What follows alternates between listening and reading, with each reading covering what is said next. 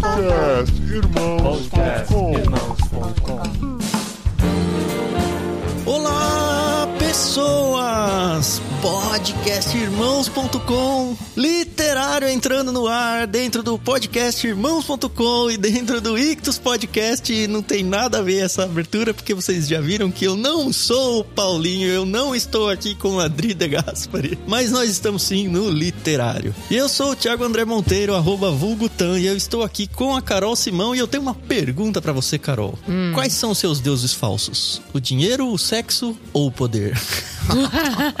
Nossa, olha, pegou pesado, hein? Assim, logo no início, mas tá bom. Eu acho que eu não vou conseguir te responder isso até o final desse programa, mas vamos ver. Eu sou a Carol Simão e eu tô aqui com a Ju e eu ia fazer a mesma pergunta pra Ju, mas relacionada à maternidade. E aí, Ju, o Matheus já deixou de ser o ídolo do coração ou continua como o Benjamin é no meu? Ai, que pergunta difícil. Pois é. Agora fiquei reflexiva. Tem um capítulo inteiro só disso hoje. É, como eu li esse livro em 2018, acho que tá um pouco mais saudável a minha relação com o Mateuzinho. Eu sou a Ju Delfino e eu tô aqui com a Flora, que faz parte do projeto Agostinhas, e ela tá aqui com a gente, que eu sei que também ama esse livro. Olá, que prazer estar aqui. Eu sou a Flora e eu estou aqui com o Dan, o nosso influenciador analógico. E eu acho que a gente tem que explicar primeiro porque Paulinho e Adriana não estão no podcast literário, que afinal de contas, antes de ser do Ictus, é do irmãos.com, né? E a resposta é muito simples: eles estão de férias, sim, e nós ficamos aqui com a incumbência de roubar o literário de verdade, assim, e de uma vez por todas aqui pro Ictus. Vamos ver se no mês que vem o literário vai ou não aparecer ainda no irmãos.com. Vamos ver, provavelmente não, né, Paulinho?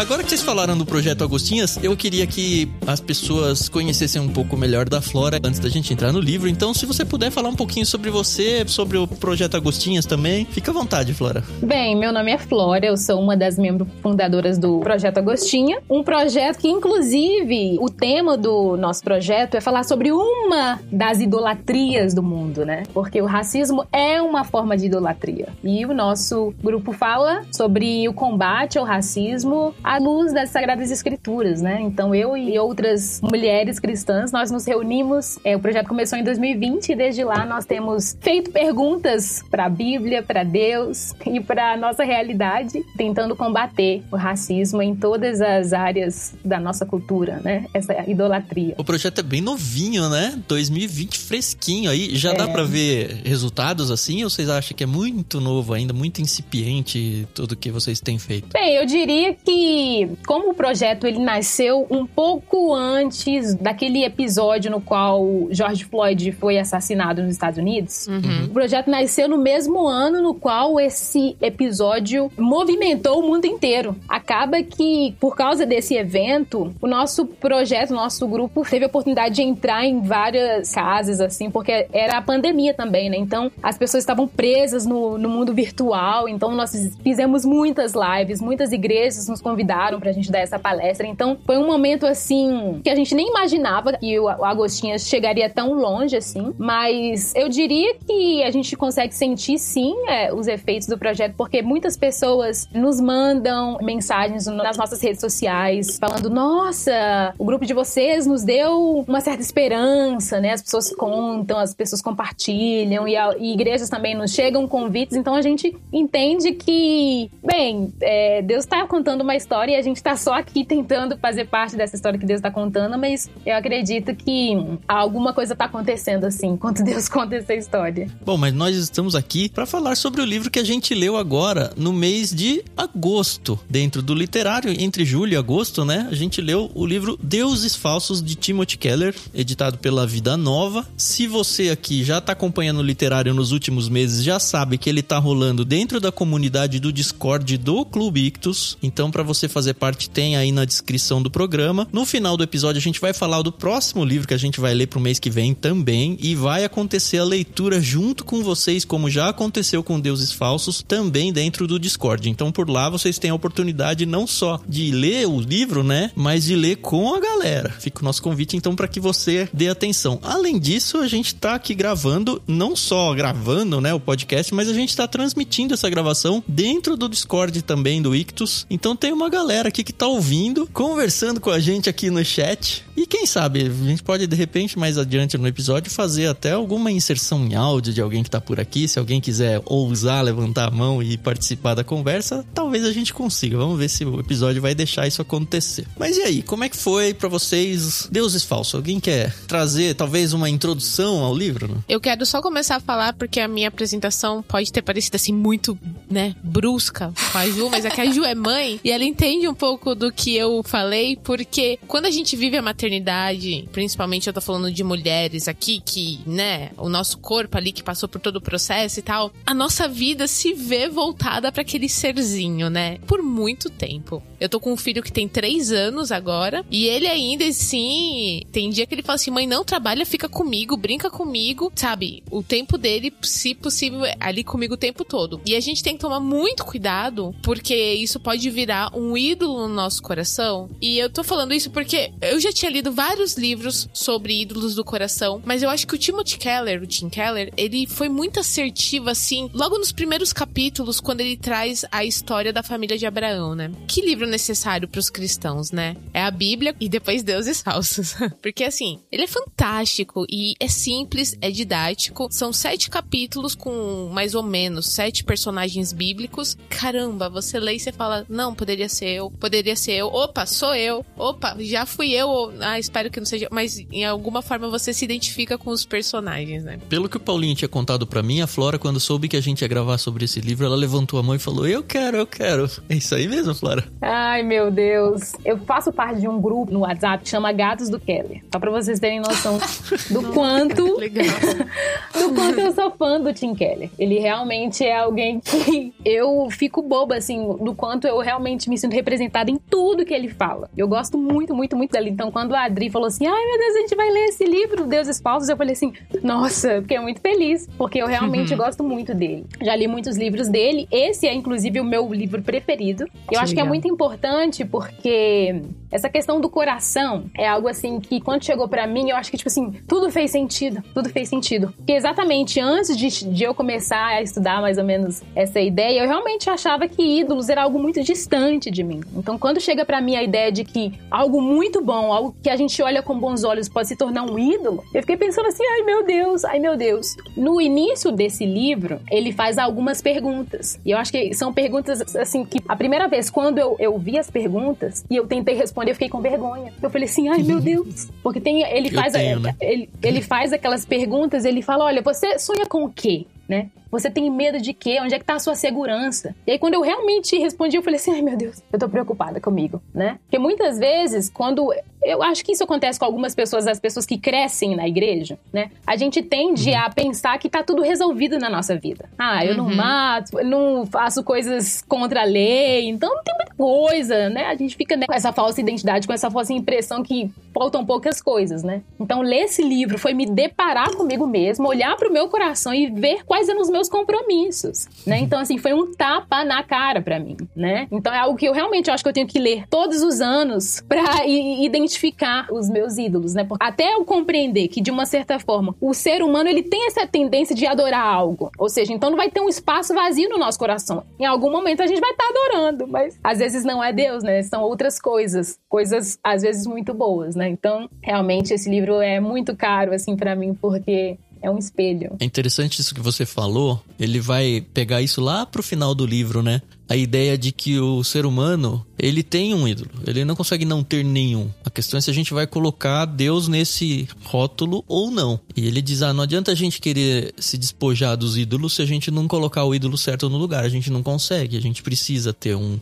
E você, Ju, como é que foi aí? Você já leu faz tempo, né, que você falou? Eu li em 2018 e a minha experiência foi muito parecida com a da Flora, assim, essa sensação, assim, de nunca ter parado pra pensar nisso. E quando eu me deparei com isso, assim, eu me senti envergonhada, eu me senti, foi, mas como assim? Eu tô deixando, eu como cristã de anos, nasci na igreja, né, com esposa seminarista, hoje esposa de pastor, tipo, como assim? A vida Eu toda tão assim, crente, né? muito... Eu tão crente cristão, tipo, tão, tão, tão certinha. E daí as perguntas pegam e, nossa, o buraco é mais embaixo mesmo. E o que me chamou muita atenção no, no livro é que, de certa forma, vai confrontando, né? Então, ele vai trazendo à luz, assim. Se eu não me engano, é uma série de pregações, né? Esse livro, né? É, daí, é, parece ser mesmo. Daí, tipo, eu, eu me sentia confrontada. E por tal texto bíblico ali, ter um olhar, um olhar diferente para aquele texto, para aquela história, daí foi, foi me impactando muito. E é um livro, assim, que... Ele chegou no momento em que eu tinha... No ano anterior, eu tinha passado por uma crise meio forte de identidade. tinha saído da minha família, né, lá do Paraná, casei, vim pra cá. E daí toda uma vida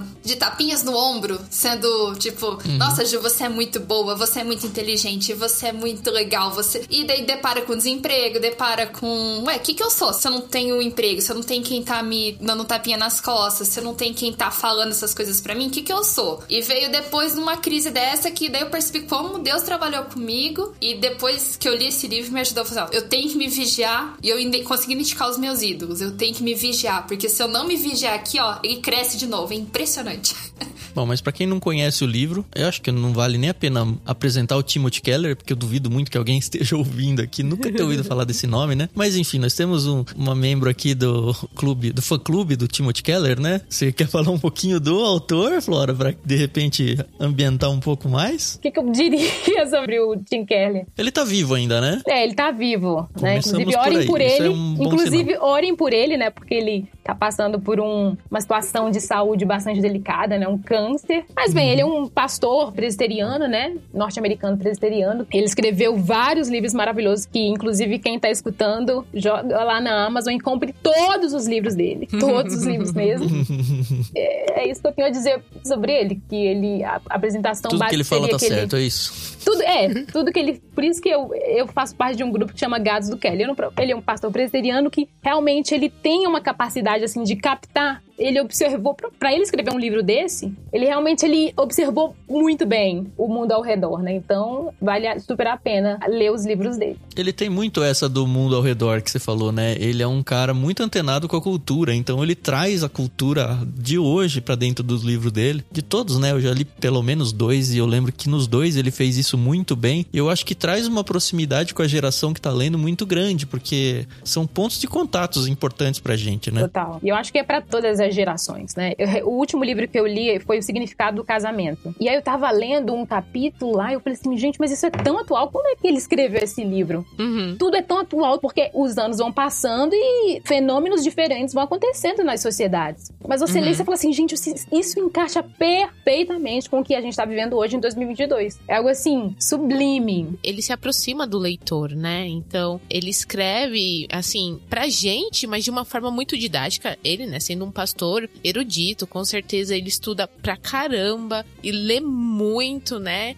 Então ele consegue. Tá bom que a gente lê aqui traduzido e tal, né? Tem um pouco aí de mérito do tradutor, mas tá traduzindo Tim Keller, né? Então eu acho. Eu não li muitos livros dele. Eu li acho que uns três. Acho que esse é o terceiro livro que eu li dele. Eu li Oração, Ego Transformado e agora Deus Falso. E é tão bom você ler um livro e você fala assim: entendi, entendi o que ele quis dizer, né? Tava na minha cara o tempo todo, né? Verdade. Esse oração que você leu, no início do livro, ele diz o seguinte: que quando ele estava estudando sobre o tema de oração, ele viu que existem vários livros, mas não simples. As pessoas que provavelmente tentam ler esses livros sobre oração não conseguem traduzir, mesmo que seja da própria língua, né? E aí ele viu a necessidade de passar a mesma mensagem, mas de uma forma que alcançasse as pessoas. Então eu, acho, eu sinto isso nos outros livros dele. Então ele tem essa preocupação, poxa, tem que ser algo para todo mundo, né? Uhum. É bem então, bacana. Nesse sentido, será que o Keller é o novo C.S. Lewis? Não na questão de narrativas, mas na questão questão de falar sobre assuntos temáticos da teologia? Ou é forçar barra demais?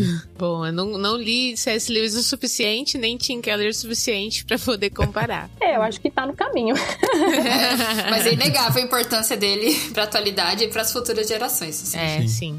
Ai, gente, eu gosto demais de ler livros de ficção, né? Então, eu gosto demais de ler livros ditos seculares, né? Porque eu tenho, não é ranço, mas é um pouco de dificuldade de, de entender alguns autores. E eu sei que não é o problema não é comigo, entendeu? Nem é com o autor, entendeu? É só que a gente não tá ali na, na mesma vibe e tal. E mais uma vez elogiando Tim Keller, porque quando eu falo que eu entendi o que ele escreveu, não é nem só a questão dos deuses na minha vida, nada disso mas que eu entendi o que ele escreveu, entendeu? e, e, isso para mim é muito gostoso, porque, poxa, é, é muito bom você ler ficção, sim, mas é muito bom você ler autores que estão preocupados em passar assuntos tão importantes, né, como essa questão da idolatria, de uma forma didática, de uma forma objetiva, né? Acho que é, é bem isso. A leitura dele é tão fluida e, e didática que quando eu li esse livro, quando eu cheguei no capítulo do sucesso, foi um, acho que um corte, eu vi no stories de alguém, um parágrafo desse capítulo, e foi o suficiente para eu querer ler o livro inteiro. Quando eu li o livro inteiro, quando eu li com mais profundidade esse capítulo do sucesso, eu lembro que eu falei, não, eu tenho que levar isso pra minha igreja. Eu lembro que eu pedi pro pastor pra se eu podia dar aula de escola dominical. E assim, eu tinha, tinha 23 anos, eu tinha acabado de casar, o, o meu marido é auxiliar, né? Eu fui pedir pro que cuida do ensino na igreja, eu falei assim, ó, posso dar aula? E era, era classe de adultos, né? Pra quem cresceu aí na igreja, a classe dos adultos, daí a, a menininha chegando lá pra dar aula. e como foi bom poder estudar esse livro pra dar aula. Tipo, uhum. eu já tinha lido, depois eu fui ler com mais detalhe e encontrar exemplos, encontrar tudo. E como foi importante para mim, para minha comunidade, para minha igreja ter vivenciado esse livro. Muitos na minha igreja leram o livro também e tiveram essa experiência muito legal também. Uhum. É interessante, algumas igrejas que eu conheço usam esse livro meio que como livro texto, assim, é muito louco isso. As pessoas falam: olha, tem uma classe do deuses falsos na EBD, sei lá. Todo mundo que vem pra igreja tem que ler esse livro, sabe? Eu vi essas frases algumas vezes. Um negócio muito louco se for pensar que é um livro dentre tantos por aí, né? Mas eu acho que a gente tem que apresentar um pouquinho do livro em si, né? Sim. Já sim. foi dito aí, ele é meio que uma coletânea de sermões, talvez, do, do Keller, uma série de mensagens. São sete capítulos além da introdução e, e do epílogo, né? Mas basicamente a introdução é o que a Flora acho que já falou lá no começo do podcast, né? Que o ser humano é uma fábrica de ídolos. A gente não sabe viver sem ídolos. O que já é um, um tapa na cara nosso, porque quando a gente fala ídolos, deuses falsos, a primeira coisa que vem à mente é aquela, sei lá, os ídolos que a Raquel roubou do Labão, ou os povos pagãos em as volta estátuas, de Israel. Né? É, é, as estátuas e sei lá, a gente joga pra catolicismo, candomblé, ou qualquer um que tem imagens. Uhum. E não tem nada a ver. O livro não vai falar absolutamente nada sobre isso. A questão é deuses que a gente tem na nossa vida e que muitas vezes as pessoas não enxergam nem como deuses. E aí ele apresenta em cada capítulo um deus diferente, né? São sete capítulos. No primeiro ele vai falar, eu vou ler o sumário aqui, acho que vai, vai dar um plano geral do livro, né? Capítulo 1 ele vai falar tudo o que você sempre quis. No 2 ele fala sobre o amor, o amor não é tudo do que você precisa, que é o capítulo onde ele vai falar sobre o amor aos filhos, se não me engano. Quando ele fala sobre Lia. Ele fala de relacionamento também, né? No 3 ele vai falar de dinheiro. Ele traz No 4 ele vai falar sobre o sucesso. Então, notem quantas coisas corriqueiras Isso. nossas, assim, sabe? Fazem,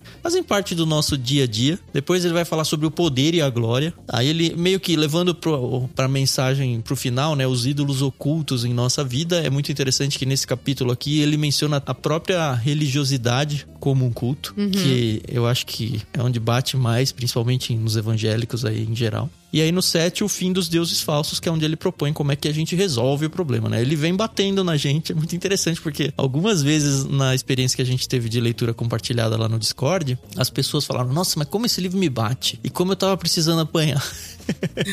né? É muito louco isso, velho. E o que eu acho fenomenal é que ele, em todos os capítulos, são várias pauladas, né? E como sempre tem a solução, né? Tipo, em todos esses ídolos, apesar dele trazer no finalzinho, nos últimos capítulos, a solução pros ídolos no geral, né? Pra cada ídolo que foi apresentando, como que Jesus é a solução de tudo. É. Tipo, a ideia do, do ídolo que cobra o preço de sangue, né? Esse, ele vai cobrar sangue, vai cobrar a tua vida e não vai te entregar nada, né? Jesus já deu a, a vida e o sangue por você. Então, que, que troca é essa que você quer fazer? Eu lembro que é uma, é uma coisa que eu fico batendo assim, todas as vezes que eu sinto que o ídolo tá crescendo de novo. Daí eu lembro desses finaizinhos do capítulo que sempre propõe essa solução em Cristo. Uhum.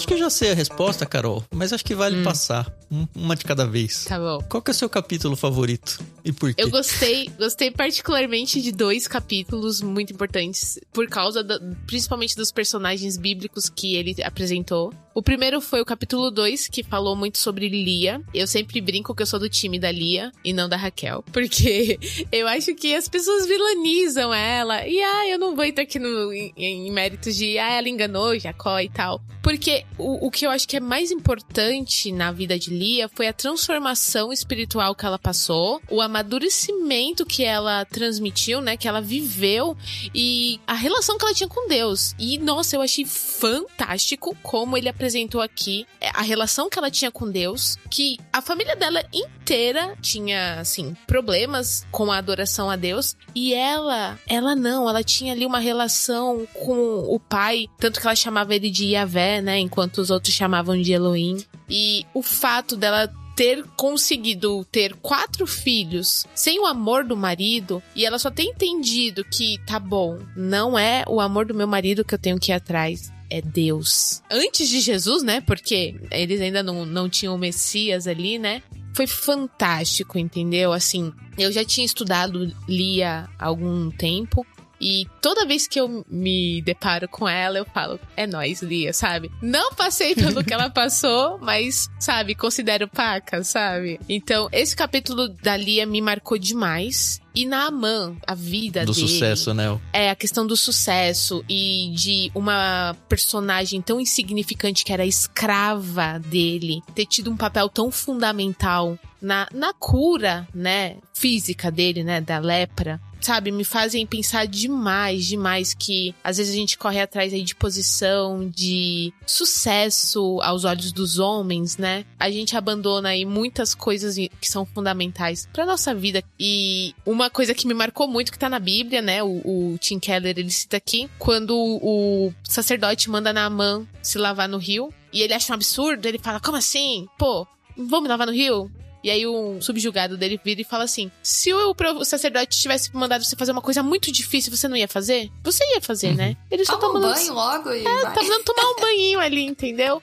É tão fácil, então não complica. A vida, né? Às vezes a gente complica demais coisas que são tão simples. E assim, se a gente olha, né? A salvação ela é tão simples, né? Então esses dois capítulos, assim, me marcaram demais. Teve Jonas também que me marcou, mas esses dois aí são os meus favoritos. E você, Flora? Pra mim também. pra mim Os também, mesmos? Carol. É, são os mesmos. É, tipo assim, pra mim, claro, o, o, o livro inteiro, assim, mas realmente esses dois capítulos também, eles me marcaram bastante, porque eu acho que são coisas que, em 2022, esses capítulos me, me remetem a, a certas conversas que eu tenho na mesa de um restaurante com colegas, com amigos, né? Então, por exemplo, o capítulo de Jacó fala sobre amor, e eu acho, assim, que na igreja existe uma fixação muito grande pela, pelo amor, por você encontrar o, a, a sua metade da laranja. Existe uma fixação, tipo, você tem que aceitar Jesus depois você casa, né? Aham, Então aham. tem muito essa, tem essa fixação. Eu até acredito que se não é hoje, no futuro será um dos maiores ídolos assim do coração da- do povo crente assim, né? Por que, que foi interessante pra mim ler esse capítulo? Porque eu sempre tive um certo ranço com Jacó.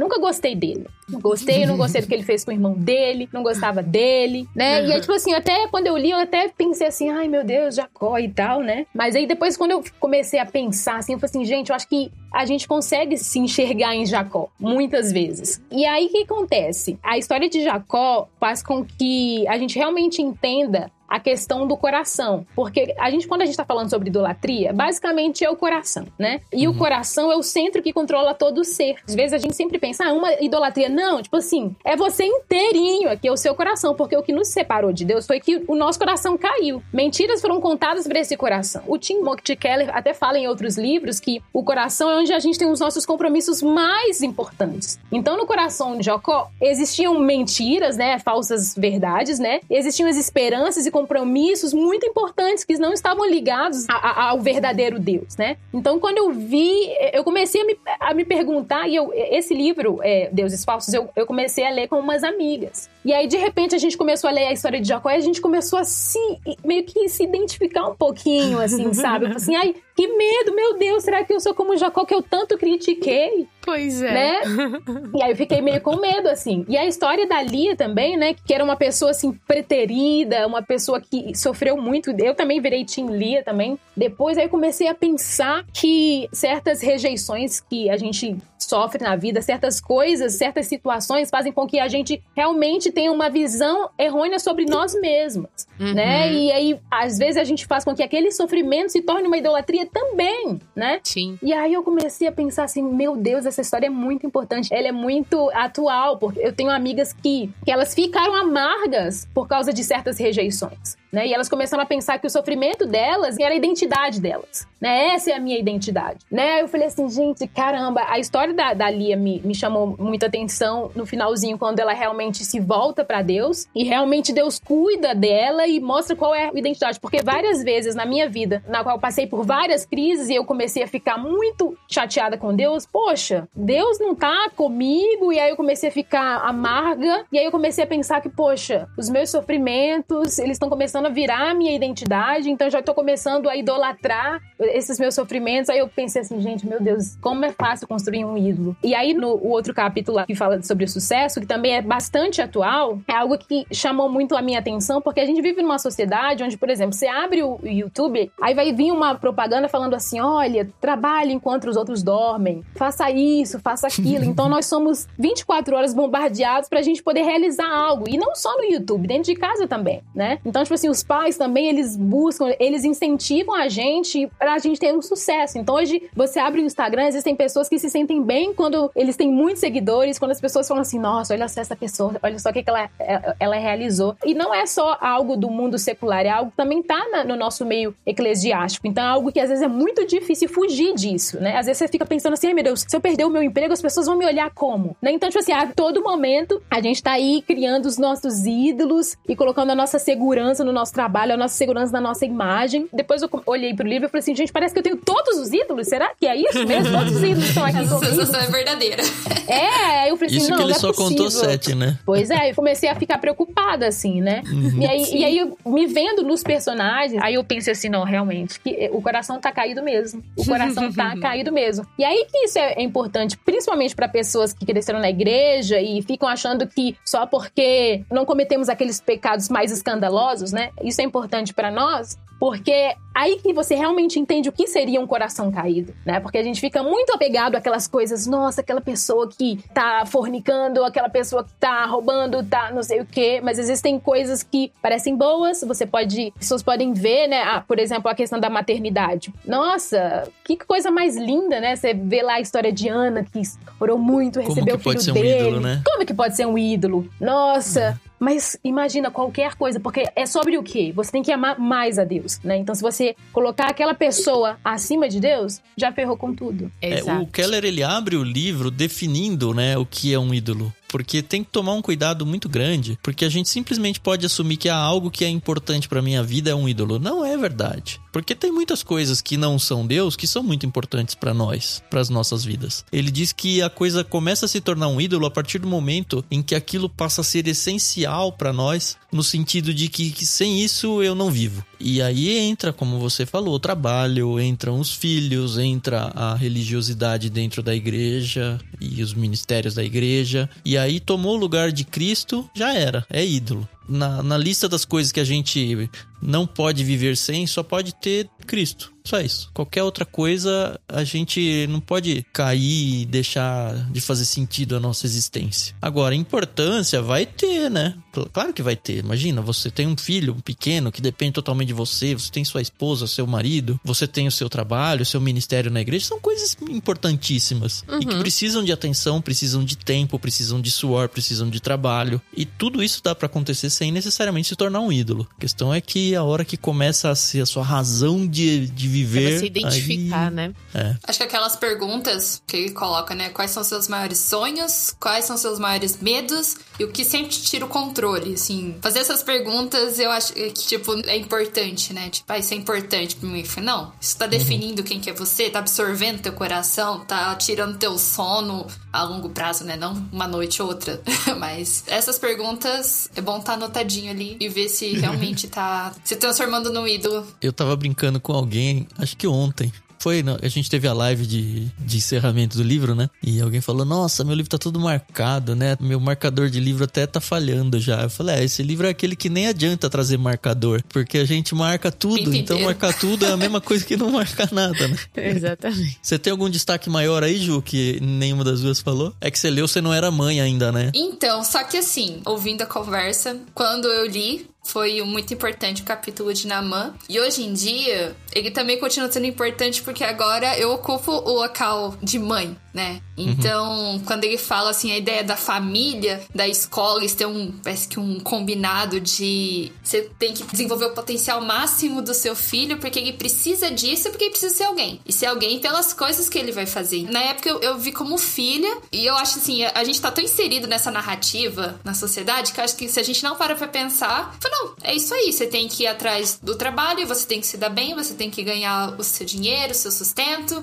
E quando você para pra pensar, fala assim, nossa, quem cuida de mim? Quem que me sustenta? É, o que que eu vou ensinar o meu filho nisso? E virando mãe, daí que eu percebi, falei, nossa, ó a minha função agora e realmente orientar o Mateus no caminho que ele deve seguir, que é o caminho de Cristo, Cristo como Senhor e Salvador, não qualquer outra coisa. E que tudo que ele vai fazer, ele faça pensando nisso, né? É, em como servir melhor a, a Jesus. Então, tipo, foram óticas diferentes. Mas uma coisa que eu gostaria de destacar também, quando ele fala sobre os ídolos profundos, estão lá no fundo e que se manifestam na superfície de uma forma diferente. Eu acho que fala muito nisso no capítulo da ganância, né? Que a gente pode ser ganancioso, mas um, a gente quer ter o controle de todas as coisas, ou a gente quer ter poder sobre todas as coisas. Porque daí o dinheiro se manifesta para esses dois. Ou como quando esse ídolo não é tratado, a gente pode até se converter para Cristo, mas como ele demora para chegar lá, então a gente quer o poder fora da igreja, a gente tá buscando isso, daí a gente se converte. E daí a gente entra na igreja, só que a gente não tratou isso ainda. É. A gente não se permitiu ser tratado. E a gente quer ser o, o presbítero, a gente quer ser o diácono, a gente quer ser a liderança, que a gente quer o destaque na igreja. E é tudo bem, porque é legal você fazer isso, é, é santo, né? Entre aspas, assim. Uhum.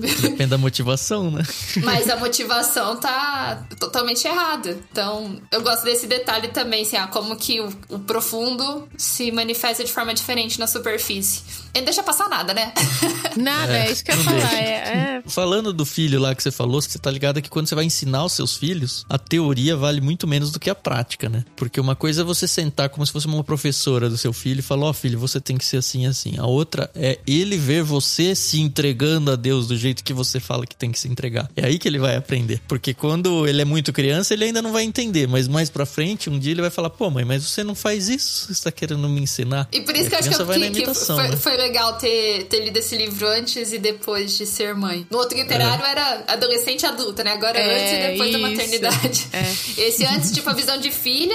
E eu falei, nossa, olha só, meus pais tentando acertar em muitos momentos. Às vezes uhum. pisa na bola e ok, pai, uhum. pai é pra isso mesmo.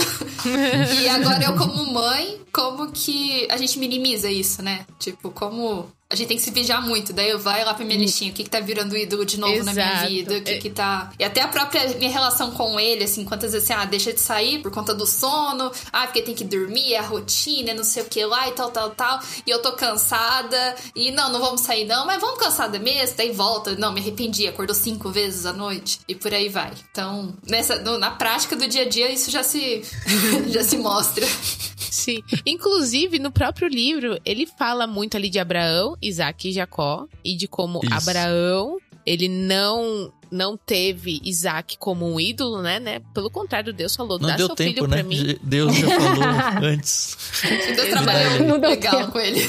E aí a gente vê Isaac que falou, não, a gente sabia que Isaac, né, tinha vivido aquilo ali muito intensamente, mas ele pegou Isaú, né, pra ser o seu favorito, né? E como isso trouxe muitos problemas. E depois Jacó, que fez a mesma coisa com os filhos de Raquel, né? José e Benjamim. É verdade. É, é, é como você falou, né? Na teoria a prática é outra, né? Porque a gente sabe o que fazer na teoria. Por isso que eu falei mais uma vez a minha abertura lá pra Ju. Porque é muito fácil. Não, não dá 10 minutos que você fecha o livro, você já tá criando um ídolo novo. Impressionante. isso, que eu, isso porque o Matheus ainda. Eu brinco assim, a gente ainda tá no modo sobrevivência. Tem que garantir que ele chegar vivo até o final do dia.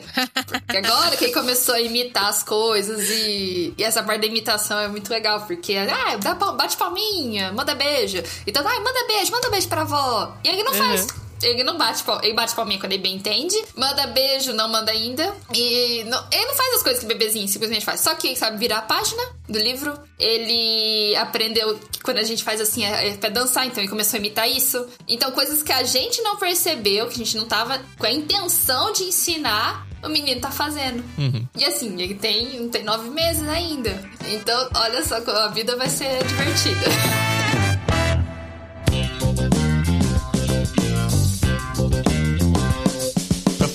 Tema de filhos aí, eu vou destacar o capítulo do Nabucodonosor, que sempre foi um personagem assim muito icônico pra mim na Bíblia. É a questão do poder, né? Ele se coloca basicamente como o lugar de Deus, a história da Bíblia. E Deus vem e rebaixa ele num nível que ele vira bestial, né? Vira um animal vivendo no meio do mato por um tempão, até que Deus fala: Ok, já entendeu quem é que manda? Então pode voltar a ser rei aí. E óbvio que nenhum de nós é, é rei de uma nação, mas a gente tenta reinar na nossa vida. E A gente Deus tenta sempre ter tem o que falar no controle, nosso né? coração que, olha, o controle não é seu, não. É a, a sua vida não é sua, é minha. E eu vou fazer e levar pra onde quiser. Então, a partir do momento em que você chegar pra Deus e falar, ó Deus, deixa que eu cuido, talvez seja o momento em que Deus vai falar, é, vai lá comer mato.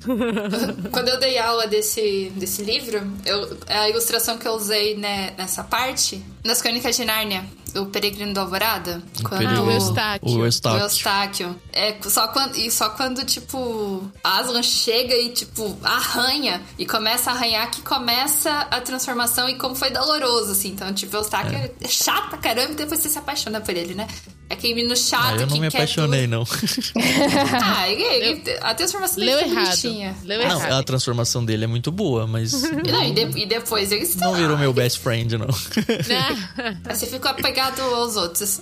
É, exato. Então, essa ideia, tipo, virou um bicho e só quando, tipo, se deixou ser trabalhado ali e doeu pra caramba, aparentemente, mas depois trouxe alívio. Vou mencionar aqui que a Renata Kamimura, ela tinha escrito lá no começo do episódio, foi o primeiro livro que li dele. Me impressiona também como ele pesquisa e dá referência e embasamento a tudo que defende. É bem legal, né? Ele faz as pontes com os textos bíblicos, né? É bem uma mensagem em cada capítulo, né? Ele traz um problema, ele apresenta dentro do nosso contexto de hoje, aí ele traz um personagem bíblico, ele apresenta a história do personagem bíblico, traz todo o problema do ídolo em questão resolvido e normalmente ele faz uma ponte para uma solução que leva para Cristo no fim de cada capítulo, né? A Renata escreveu aqui, eu grifei várias notas de rodapé também. Um autor que cita Madonna, Carruagem de Fogo, que é um filme legal pra caramba. Eustáquio, Aslan e Nabucodonosor, tudo fazendo muito sentido, ganhou meu coração, entendeu? É maravilhoso. Ele cita o Smiggle também? Cita. É, ele cita, é. O- cita. ah, o Senhor dos É. Anéis? Senhor dos Anéis. Ele cita Senhor dos Anéis. Tem uma coisa, assim, que é importante também que eu acho falar que os ídolos, eles escravizam, né? Primeiro, o os ídolos, eles não cumprem o que eles prometem. Eles escravizam. Tipo assim, gera morte, né? Em, em todos os sentidos possíveis, né? Porque você vê, o cara que tá viciado no trabalho dele, se ele tiver uma família, ele não vai conseguir curtir a família dele. A saúde dele pode ser afetada. Sim. E aí os filhos também vão sentir, porque o pai não tá presente. E aí ele tá colocando em risco a saúde do corpo dele e a saúde da família dele. Provavelmente a saúde espiritual dele também. Só que aí ele se torna escravo disso, né? Porque às vezes pode ser o sucesso que ele quer ou pode ser a parte financeira. Só que o que acontece? Quando você tem um ídolo, ele vai te arrastando pra você querer mais e mais e mais e mais e mais. Você não consegue sair, né? É como se você tivesse, sei lá, algum vício como, sei lá, o cigarro, um álcool. Que não é algo que você fala assim, ah, hoje eu não quero mais. Não tem Uhum. disso. Você realmente fica escravizado. Por exemplo, Jacó, ele vai lá, por causa da idolatria dele com Raquel, ele tá lá trabalhando sete anos, e como ele crê nisso, mais sete anos. Então, ele está lá na labuta. Então, tipo, isso era o quê? Escravo, né? Então, É. os, os ídolos, eles, eles criam essa dependência na qual a gente não consegue. Aí você vê a história da mãe super... Ah, ela é mãe. Aí toda essa fixação da mãe com a maternidade com o filho dela, aí às vezes ela traz um peso pro filho, né? Então para você ver que os ídolos, eles realmente eles tiram a leveza, a saúde da nossa vida, né? Porque quem realmente dá vida é Deus, né? Então ele é o único que pode ocupar esse- espaço na nossa vida. Aí tem até um- uma frase do C.S. Lewis que ele fala: se eu procuro nesse mundo desejos que tenho em mim, eu não consigo encontrar. E a única explicação lógica que eu não fui feito para esse mundo, né? Porque não é para a gente realmente nós não podemos nos apegar, né, na, nas coisas desse mundo, porque até mesmo a sua maternidade, tipo assim, ela é para esse mundo, então não é algo eterno. Até o amor, Exato. o dinheiro, todas as coisas que às vezes a gente gasta a nossa energia pra gente desenvolver aqui nessa terra, a gente não vai levar para Nova Jerusalém, a gente não vai levar para o reino, né? E fazer essa separação é muito difícil. É, no caso de filhos, eles ainda vão fazer a família deles, né? É. E a gente vai ser vô e vó só. pois é. A gente não sabe separar. Pois é, e tem aqueles casais, né, que ficaram tão fixos com a maternidade que às vezes eles esqueceram que são casais, né? Os ídolos, eles nos tiram essa, esse senso, assim, das coisas, de limite, né? Nossa, é, é tem interessante que eu tô lendo um livro sobre limites e a todo momento lendo esse livro eu lembro do livro Deuses Falsos do Tim Kelly. Porque os, os deuses falsos fazem com que você perca os seus limites, né? Então, tipo assim, o limite, ah, tô trabalhando, trabalhando, trabalhando, não importa. Se eu tô trabalhando, trabalhando, trabalhando, esquecendo da minha saúde. Se eu estou trabalhando, esquecendo da minha família. Aí você passa todos os limites que não deve passar. E aí depois você colhe os problemas é, lá na frente. Além desse aqui do, do Tim Keller, tem algum outro do próprio autor que ele fala mais ou menos sobre esse mesmo tema da idolatria? Eu sinto que o Tim Keller, ele sempre conversa se conversa um com o outro. Então, por exemplo, o livro Oração, por exemplo. No livro Oração, ele fala muito da questão do coração, né? Você é aquilo que você ama, e isso, tipo assim, totalmente ligado à idolatria. E no uhum. ego transformado, a idolatria tá lá também. É verdade, sabe? é verdade. No significado do casamento, também tá lá a idolatria do casamento. Entende? Acho que até na igreja centrada, que a gente estava estudando aqui com a liderança da igreja, ele Legal. consegue trazer o tema da idolatria para dentro do Igreja Centrada, que é um livro que tem uma proposta totalmente diferente do, dos outros dele. Uhum. Mas tá lá. A temática é essa sensação que eu tenho também. É tudo sobre idolatria. Bem-vinda, Renata, tudo bem? Você é leitora de longa data aqui do Ictus já. Tá fazendo sua primeira participação aqui no literário. Tudo bem? Tudo bem um pouco de vergonha, mas vamos lá. Depois vai dar um trabalho pra você dar umas cortadas, qualquer né? coisa. você leu com a gente o livro desde o começo, passou a experiência toda lá com a gente, não foi? Foi. E eu li, o, foi no, na primeira, no primeiro Experience, né? Esse é o segundo. Ah, lá e naquele que a gente leu Narnia e... Do o... Peregrino. É, mas eu pego um por vez, não consigo pegar dois, não. Aí peguei o Peregrino, uhum. e nessa, em vez de pegar o, o Gilead, eu peguei o Deuses Falsos. Ah, legal. Será que você fez uma boa opção? ah, com certeza. é, eu sou, assim, acho que todo mundo que lê tem esse lado que nem vocês. Pelo menos para mim também. Eu adoro ler ficção, assim. Uhum. É, é mais fluido, né? Mas eu sempre tento encaixar nas leituras livros que nos tragam reflexões, assim. Não que o ficção não traga, né? Mas a gente uhum. sabe que esses são muito importantes. Sim, assim. sim, com certeza. E aí eu escolhi por isso. Eu olhei assim de leade, fiquei com vontade, mas falei, eu já tinha Timothy Keller na minha lista, falei, eu preciso ler ele. É o primeiro dele, então, que você tá... lê? É, é o primeiro, mas assim, já ouço muito tempo dele. Eu não tinha. Pra falar bem a verdade, também sou mãe, e assim, agora que eles estão maiorzinhos, que eu tô conseguindo voltar ao meu ritmo de leitura. Que eu tenho dois. É punk conseguir. Assim, eu não conseguia ler. Durante acho que o, o, o puerpério, assim, eu, eu só li livro de maternidade, que era o que eu precisava consumir. E aí depois eu, eu agora tô voltando a ler outras coisas, graças a Deus. Voltando a ler ficção, que eu gosto, romance, que ah, eu então gosto. Tem esperança. Então... tem, tem. Mas assim, eu tenho a minha pilha de livros ainda. Agora não é maternidade, né? É educação. Assim, é. Agora é livros de educação Sim. e agora os para mim. Bom, o que eu queria comentar do livro, só para agregar assim na conversa, o que eu gostei do Tim Keller, que ele, ele trouxe histórias bíblicas conhecidas, muito conhecidas, uhum. mas com alguns detalhes que realmente. E assim, eu sou, como acho que a maioria de vocês, nascida em igreja, então eu já ouvi várias vezes a mesma história, gente, né? Mas uhum. trouxe numa, algumas numa visão que, assim, nunca tinha pego, que foi a questão da própria Lia, né? Assim, como que realmente ali nas entrelinhas a gente vê que ela foi a única que passou por uma evolução espiritual na história toda, que deu o nome de Judá, e depois, poxa, Judá foi de onde nasceu, né? Foi no fim, foi a nação escolhida. Então foi descendência de, de, de Lia, né? De Leia, de Lia. Uhum. Então isso me chamou muita atenção no livro, assim, como ele trouxe isso e trazendo esse, esse tópico, como ela conseguiu tirar o Deus falso da vida dela. E o outro que me tocou muito foi Jonas, porque, né, assim, ah, Jonas é a história bíblica para as crianças, né? Que a gente realmente. Conta, e, né? e a história acaba assim, a gente acha assim, ah, a história acaba quando Nínive é salva. Uhum.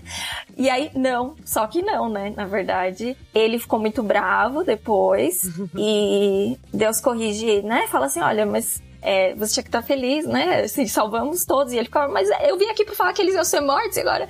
E revela Deus falso que tava no coração dele, assim. E aí, outra coisa sacada que ele colocou aqui no livro, que assim, mas o, o Jonas não, não fala assim se ele, se ele realmente se arrependeu de não estar amando as pessoas como Deus amou as pessoas daquela cidade. E como ele vai profundo nessa nossa questão de que amar as pessoas que não são fáceis de amar é, é difícil, né? Assim, aí sim me tocou muito e, e como ele termina falando assim que nós somos Jonas. Ele termina esse capítulo, que é, É o verdade. último, né, Deus que ele pega e fala assim, eu e, eu e você somos Jonas. Foi, assim, uma história bíblica conhecida, já vi muito, mas que me trouxe esse novo ângulo, assim, e que, e que como a- às vezes a gente é parecido, né? Como às vezes as nossas frases crentes, assim, nossas frases, Uhum. ah, vai ter, o- vai ter o juízo. ah, o que ele plantar vai colher, né? Então a gente, às vezes, assim, deseja o mal sem perceber, né? E Deus não fez isso, teve misericórdia do povo de Nínive. Então isso mexeu bastante comigo também. Foi o melhor livro do Keller que você já leu? Por enquanto, sim, né? E agora que acabou, você vai ler o quê, hein, Renata? Então, eu vou ler Mulherzinhas. Já estou. Só que eu vou atrasar porque só vai chegar depois do começo do Ah, Experience. é um livro que a gente vai bem devagarzinho, né? É, eu vou ler ele e, e aí eu não, não peguei os outros porque eu tô muito atrasada nos meus de educação.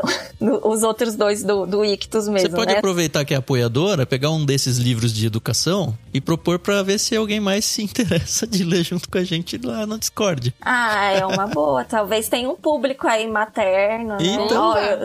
Então, verdade. Não tem que ler só ficção, só livro de teologia, não. Qualquer livro é livro. É, para quem não pegou a referência, a gente tem um financiamento coletivo agora aqui no Ictus, onde os apoiadores eles ganham o direito de propor leituras pra gente fazer em conjunto aqui no Discord. A Renata é uma das apoiadoras do Ictus. Mulherzinhas que ela mencionou foi um outro apoiador nosso, o Léo, que sugeriu e impressionante como a galera foi nele. Eu mesmo tô lendo junto, tá muito legal. Então, assim, pra quem gosta de ler, é uma oportunidade de ouro entrar no Discord mesmo. Não perde a oportunidade, tá tudo de graça lá, sabe? A participação, envolvimento, conversas, live, gravação de podcasts, tudo, tudo, tudo junto no mesmo lugar. E, e as pessoas têm se conhecido, assim, bem mais próximas do que simplesmente conversar genericamente na internet, sabe? Tá muito legal. Tá legal mesmo ou é só eu fazendo propaganda, Renata? Não, eu ia até pedir a, a palavra pra poder fazer também uma propaganda gratuita.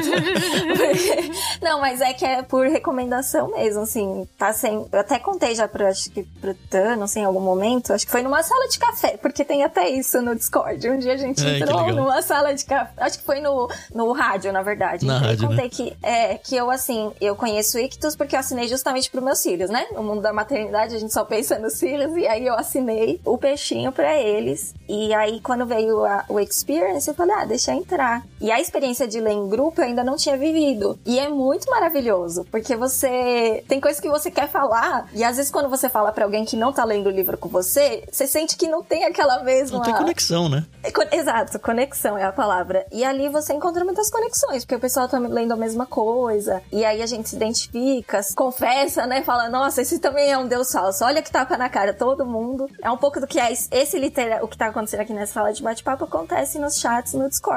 E o Discord que o- vocês me fizeram entrar, eu também achei fantástico, porque, como alguém comentou, ali dá pra gente organizar. E, assim, a gente é meio reticente a mais uma rede social ou mais um meio de comunicação, mas ele é muito organizado pra gente conseguir falar e Ele assusta, mas dá certo. é, toda coisa nova dá uma resistência no começo, mas depois, assim, vale muito a pena. Muito a pena mesmo. E é de graça, né? Eu tenho falado pra muita gente. Falo, gente, é de graça pra entrar no Discord. Depois vai ter que comprar o livro, então você já compra pelo link do Ictus. Uhum. Então, se você ainda não pode assinar o plano, né? Falei, mas é uma. Achei muito bacana. Sou, virei super fã. Falo pra todo mundo. Obrigada. A, a G, ela tá no chat aqui com a gente. Ela não quis ligar o microfone porque tá tendo reforma na rua dela, mas ela deixou um depoimento aqui, ó. Tá muito legal mesmo. Sempre quis participar de um grupo assim e a experiência ainda melhor do que a noção que eu tinha sobre grupos assim. O legal é que a Renata levantou a bola aí e aconteceu meio sem querer, né? A gente simplesmente estudou uma ferramenta e falou: ah, vamos lá. Ele tá crescendo de uma maneira muito orgânica e muito organizada. E dentro dele existem várias jornadas possíveis de se viver e você pode tanto viver todas elas ao mesmo tempo, como escolher uma pequenininha e ficar ali, sabe? Ah, eu tô sem muito tempo agora. Ah, tudo bem, eu vou ficar lá só para conversar, não tô lendo nada. Funciona. Ah, eu vou só num livro. Funciona. Ah, eu só vou assistir as gravações do podcast. Funciona. Ah, eu quero tudo. Também funciona, sabe? Tá muito gostoso de ver o pessoal junto. Você viu que o Paulinho não veio? Tô aproveitando pra Você falar aprove- do É, né? Depois ele vai dar bronca. Vai nada.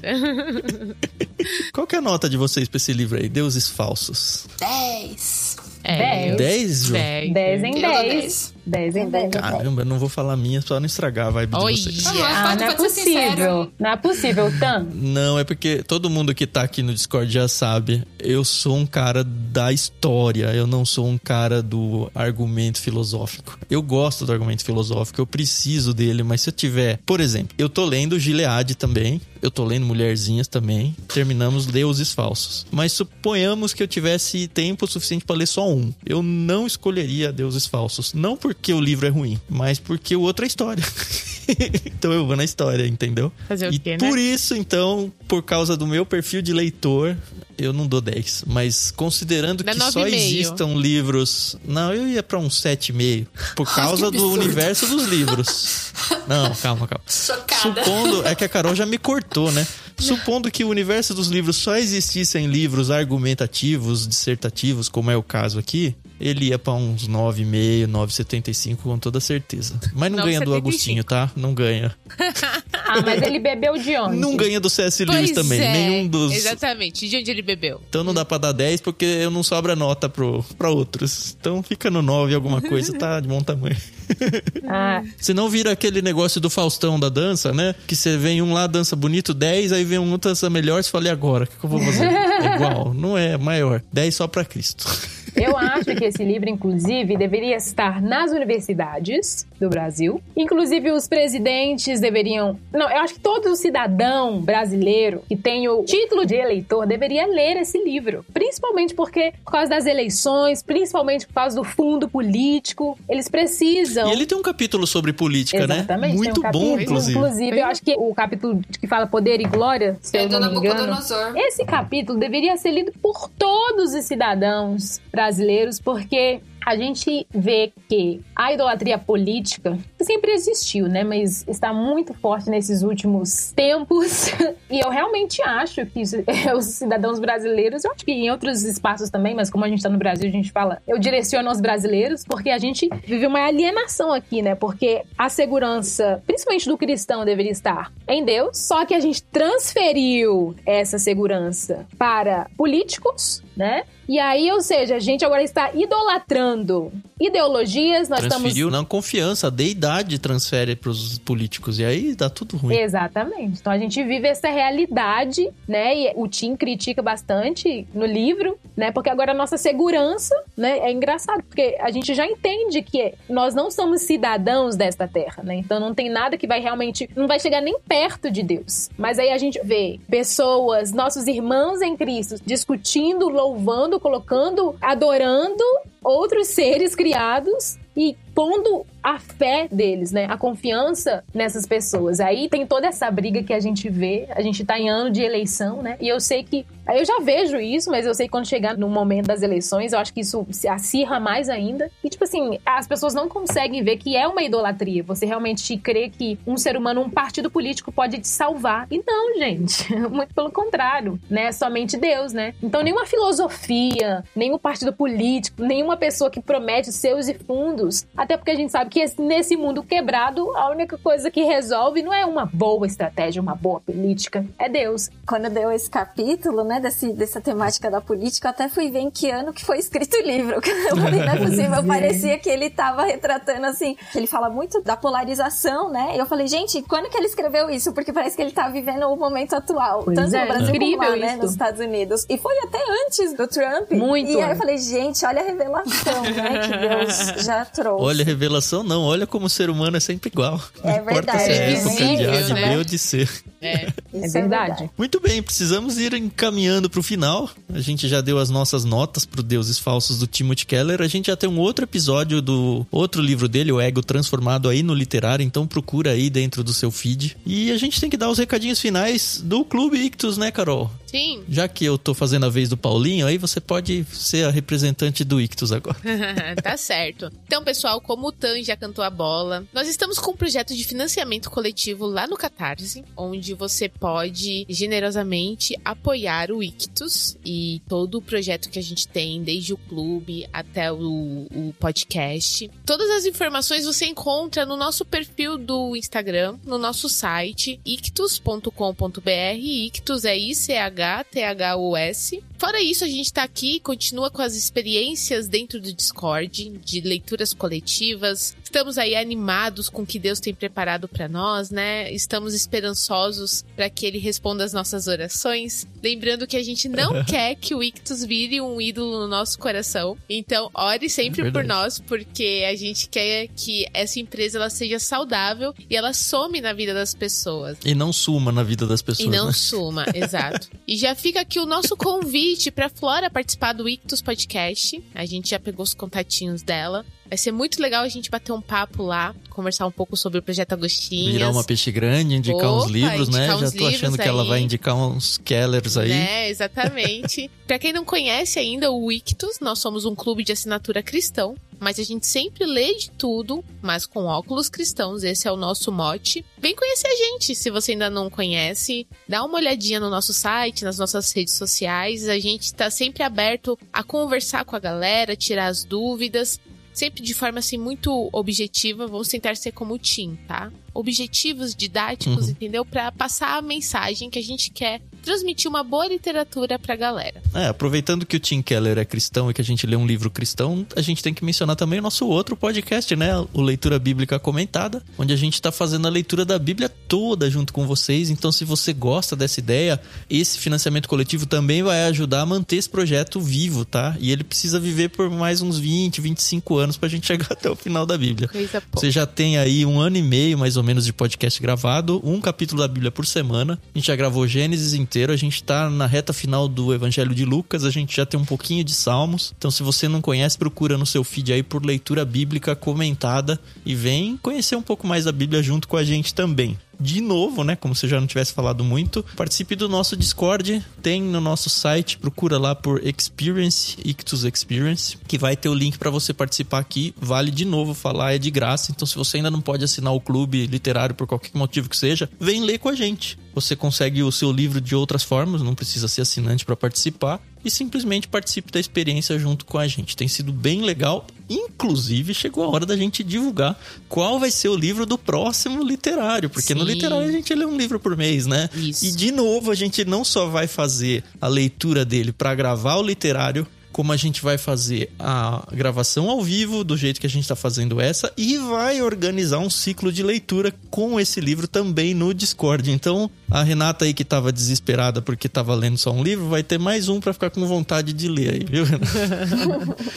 o livro que a gente vai ler, a gente vai repetir um autor, né? A gente já leu um livro dele, a gente já leu Viagem ao Centro da Terra, e dessa vez a gente vai ler A Volta ao Mundo em 80 Dias, do Júlio Verne. Tem várias edições possíveis aí para você comprar. Se você precisar comprar dentro do Discord, a gente vai disponibilizar um link também. É outra forma de você ajudar a gente comprando através de um link Amazon. Aí a gente acaba ganhando uma comissão, você não paga nada mais por isso. E é isso. Júlio Verne de volta no literário de setembro. Com Paulinho e Adri. Assim espero, que as férias deles já estão grandes demais, né? Eu acho que é isso. Queria agradecer a Ju e a Flora, que são convidadas. Queria agradecer a Renata, que é uma ouvinte que virou convidada aqui no meio do episódio. E agradecer toda a galera que tá aqui no Discord ouvindo a gente, que tá só de ouvido ou que não quis participar, não tem problema nenhum, ou que não conseguiu participar. Mas é uma delícia não só gravar, mas saber que tem gente empolgada para ficar ouvindo os brutos disso daqui, que não é tão legal quanto o editado, não, tá bom? Ó, agora no Discord a gente tá lendo Seis Sermões contra a Preguiça, do Thiago Cavaco. A gente já mandou isso no Plano Vida, lá no Clube Ictus. A gente vai ler o Volta ao Mundo em 80 Dias, que a gente mandou no Plano Mar, também, acho que em junho ou julho. A gente tá lendo Gilead, que a gente mandou no plano Peixe Grande. E a gente tá lendo Mulherzinhas, que foi indicação de um apoiador, que também foi no Clube Ictus, acho que no Peixe Grande faz uns dois meses. Isso aí. Então, esse mês de agosto barra setembro aqui, eu tenho só quatro livros para ler com vocês. O Tay fala que mesmo que não leia em tempo, fica tudo no Discord lá, dá pra Ah, olha aí. participar. Porque é isso Exato. que é legal. Assim, mesmo se você fique atrasado, você, você ainda tá lá. Boa, acho que eu vou explicar um pouquinho dessa logística. Por lá a gente tem vários canais, um para cada livro. Então, para quem quer só participar de um, segue só um canal lá e fica lendo só aquele canal. E dentro do canal a gente coloca subtópicos onde são conversas privadas para cada capítulo. Então, sei lá, se tem uma galera no capítulo 7 e tá escrevendo os seus comentários e ideias que apareceram do capítulo 7, você não precisa ler aquilo lá porque você ainda tá no capítulo 3, então você vai ler só até o tópico capítulo 3. É nesse sentido que ele é organizado de um jeito legal. Inclusive, se você, ah, puxa, perdi o Peregrino e o Nárnia que vocês falaram aí, queria começar a ler. Nada impede de você começar a ler agora, ler os comentários da galera que escreveu na época que a gente tava lendo, porque tem tudo preservado lá, capítulo por capítulo, e inclusive fazer novos comentários, porque é um log da leitura que só cresce, assim, nunca se perde nada. De verdade, é muito legal.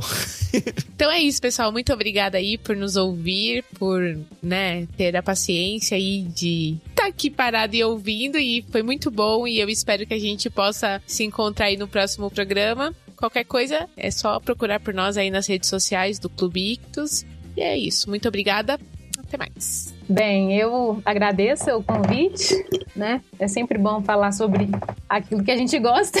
E eu gosto de Keller. Então, muito obrigada, foi um prazer. Isso aí, gente. Um prazer estar com vocês. Então, até a próxima oportunidade. Gostei muito de estar lendo e comentando sobre esse livro, que sim é nota 10. Muito bem, então, obrigado. Até a semana que vem para quem acompanha no Ictus Podcast. Até semana que vem para quem acompanha no irmãos.com, porque tem programa toda semana também. E para quem só vai no literário até o mês que vem, então, com Júlio Verne, a volta ao mundo em 80 dias. Tchau, tchau.